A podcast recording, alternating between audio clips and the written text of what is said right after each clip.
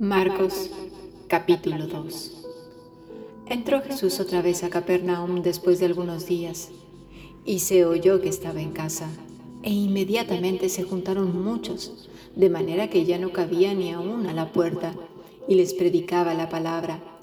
Entonces vinieron a él unos trayendo un paralítico que era cargado por cuatro y como no podían acercarse a él a causa de la multitud, descubrieron el techo donde estaba y haciendo una abertura bajaron el lecho en que yacía el paralítico. Al ver Jesús la fe de ellos, dijo al paralítico, Hijo, tus pecados te son perdonados. Estaban allí sentados algunos de los escribas, los cuales cavilaban en sus corazones. ¿Por qué habla éste así? Blasfemias dice. ¿Quién puede perdonar pecados sino solo Dios? Y conociendo luego Jesús en su espíritu que cavilaban de esa manera dentro de sí mismos les dijo, ¿por qué caviláis así en vuestros corazones? ¿Qué es más fácil decir al, al paralítico, tus pecados te son perdonados? o decirle, levántate, toma tu lecho y anda?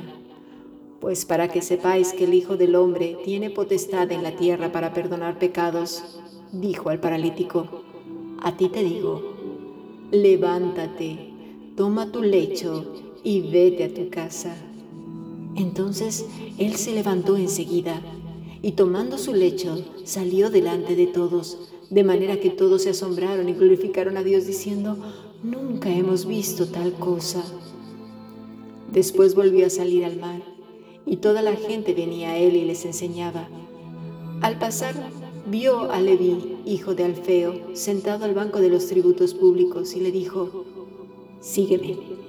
Y levantándose, le siguió. Aconteció que estando Jesús a la mesa en casa de él, muchos publicanos y pecadores estaban también a la mesa, juntamente con Jesús y sus discípulos, porque había muchos que le habían seguido. Y los escribas y los fariseos, viéndole comer con los publicanos y con los pecadores, le dijeron a los discípulos, ¿qué es esto? ¿Que él come y bebe con los publicanos y los pecadores? Al oír esto Jesús les dijo, los sanos no tienen necesidad de médicos, sino los enfermos. No he venido a llamar a justos, sino a pecadores.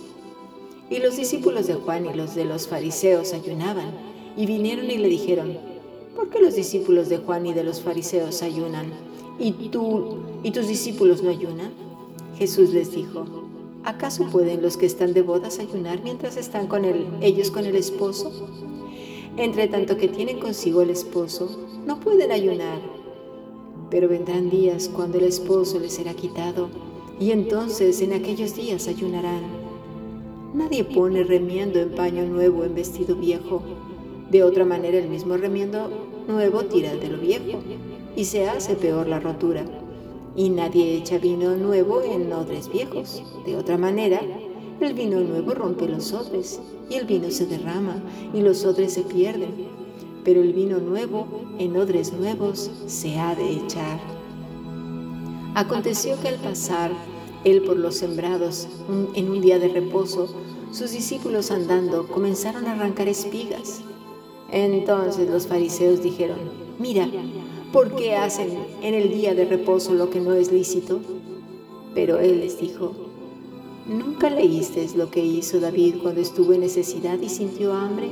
Él y los que con él estaban, ¿cómo entró en la casa de Dios siendo Abiatar el sumo sacerdote y comió los panes de la proposición de los cuales no es lícito comer sino a los sacerdotes? Y aún dio a los que con él estaban. También les dijo, el día de reposo fue hecho por causa del hombre y no el hombre por causa del día de reposo. Por tanto, el Hijo del Hombre es Señor aún del día de reposo.